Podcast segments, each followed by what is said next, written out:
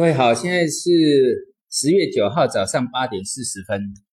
那我在之前说这个底会打很久，就是说我们这个底会由国际股市的一些利空来测试最好啊。那这些事情我大概是上个月就讲了，那可能这有些事情就这样，今天不发生，明天不发生，那或许后天不就发生啊？这个月不发生，下个月发生，它总会拿出来做测试的，因为国际股市它是在高档的一个风险的地方。好，那随时都有崩的可能。那这一崩就是要什么？要测试我们的这个呃 A 股的打底的结构啊。所以，为为为什么本来在呃我们假期之前，这个整个指数大好的时候，那我还是跟各位讲，这底会打蛮久的。但是如果说像上证五零这些都还有安全期，那我们来看，啊，就欧美股市，我昨天讲到了纳斯达这都已经转弱之后。重点还在我这两个月一直跟各位讲到，哦八月就跟各位讲到，欧洲股市有一些尾大不掉的一些国家，像希腊，希腊一直破底啊，希腊从这个拿到最后一笔一百五十亿的这个欧元的一个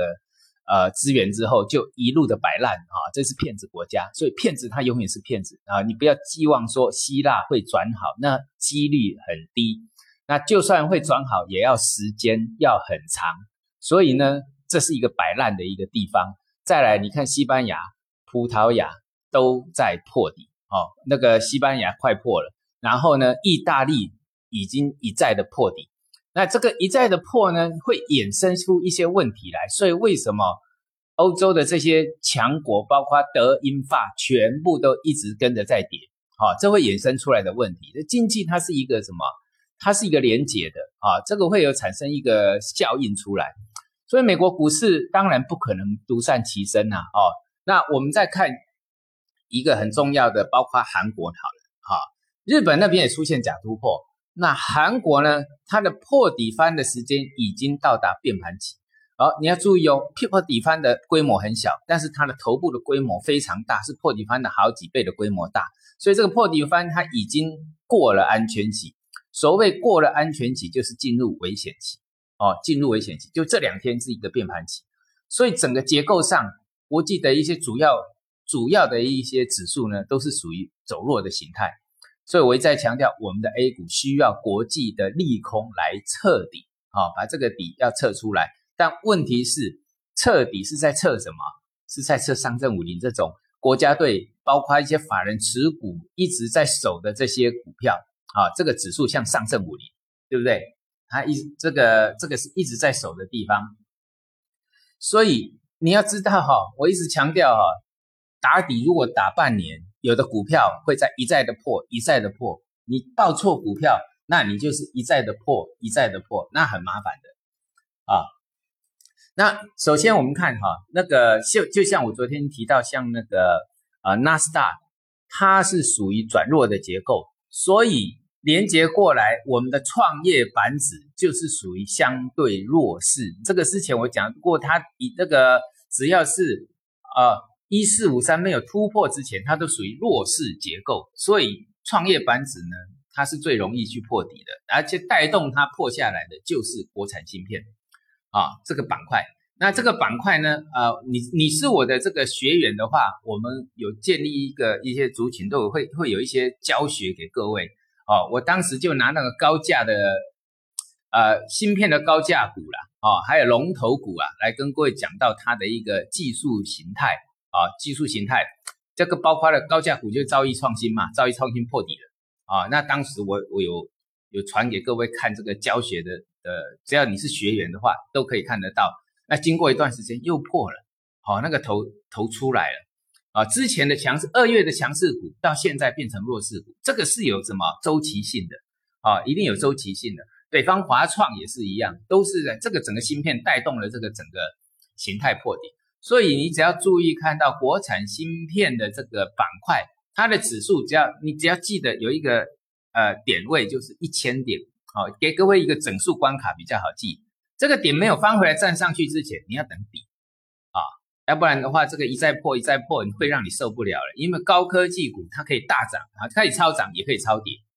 啊，不像这个其他的这个呃呃金融股啦或保险股这么稳定哈。即使说超跌，你比较容易去买它的所谓的超跌的一个超涨的，呃，超跌之后的一个超额的利润。那这个呢，超跌一定要等到什么？要等时机啊！这个有机会，我觉得有时机到，我再跟各位讲。那像上证指数呢，就像我讲，它昨天呃，我昨天盘前跟各位讲到，上证指数二七两千七到二七五零，这是它的一个支撑区的下缘。那这边再看它一个打底的情况。一般来讲哈，呃，正常的情况之下，呃，这个月应该还没有什么太大的危险性了啊。那深圳成分指数。这个就变成我上次跟各位讲到的一个呃大的一个颈线，就月线颈线的一个重要的支撑在八千点，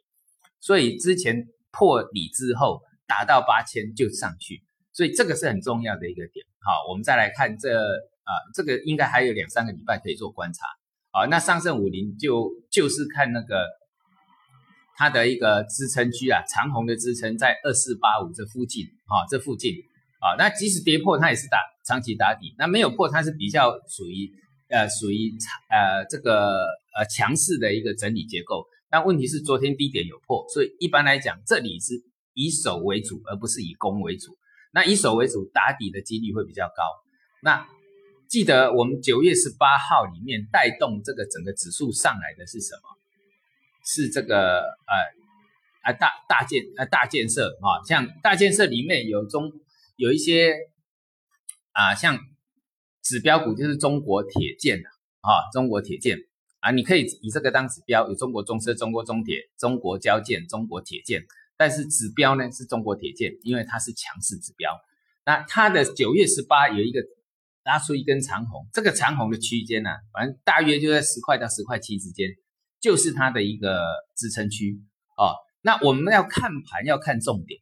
因为它是。领头指标，所以就看这个重点，这个支撑区呢，它是属于呃，在我们的结构上，它是属于强力支撑区哦，强力支撑区，所以你要看盘要看这个重点。那最后讲到汇率哦，汇率我们今因为时间不多，我们大概讲一下啊，因为呃美元它是属于长期的一个震荡，那这个我们的人民币呢，如果说是因为这个很明显的是因为这个关税。要被课征十五个百分点，所以呢，我们以贬值来应应这一个利空。那如果贬值以同样以十五个百分点来计算，这一次贬值的啊人民币贬值的地方啊，约大约是在从六块呃六点三左右开始贬值的啊。那最低点当然最低点是在六点二三六零了哈。那我们的不管是二点六点二三六零或者六点三这附近，你去计算十五十五个百分点的。蝙蝠呢，大约会在七点一到七点二级这里，好，那这个就是，如果说我们以政策上它的意图来来判断，大约它的蝙蝠的满足大约就在那个地方。好，我们今天讲到这里，谢谢。